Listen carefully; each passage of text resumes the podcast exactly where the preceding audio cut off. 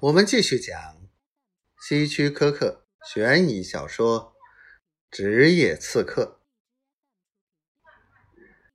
马丁警长点燃雪茄，我拿起电话，找到旅馆账房希尔，问他有没有人住宿。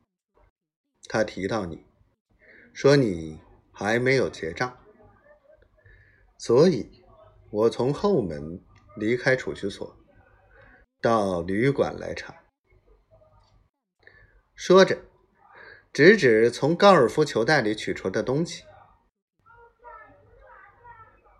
我想，如果你带上那些东西，你就和米切尔和我描述的一样的。我叹了一口气。我就要以凶手的罪名入狱吗？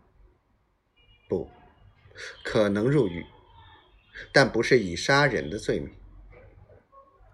理由很简单，我的协会和我都是假的，我们从来没有杀过人，不论在什么地方、什么时候都没有。我们的确是拿别人的钱，但是过后，我们总是没做事。就消失的无影无踪。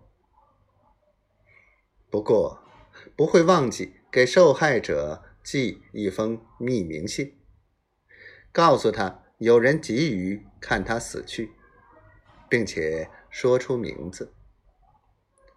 这至少可以使受害者提高警惕。我们也寄一封信给警方，告以同样的信息。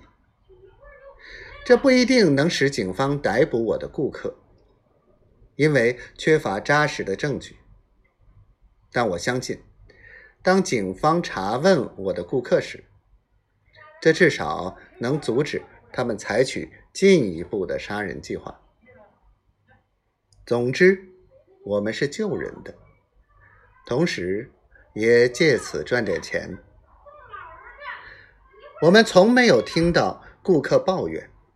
说到底，雇人杀人的顾客不会因为我们没有履行合约而报警。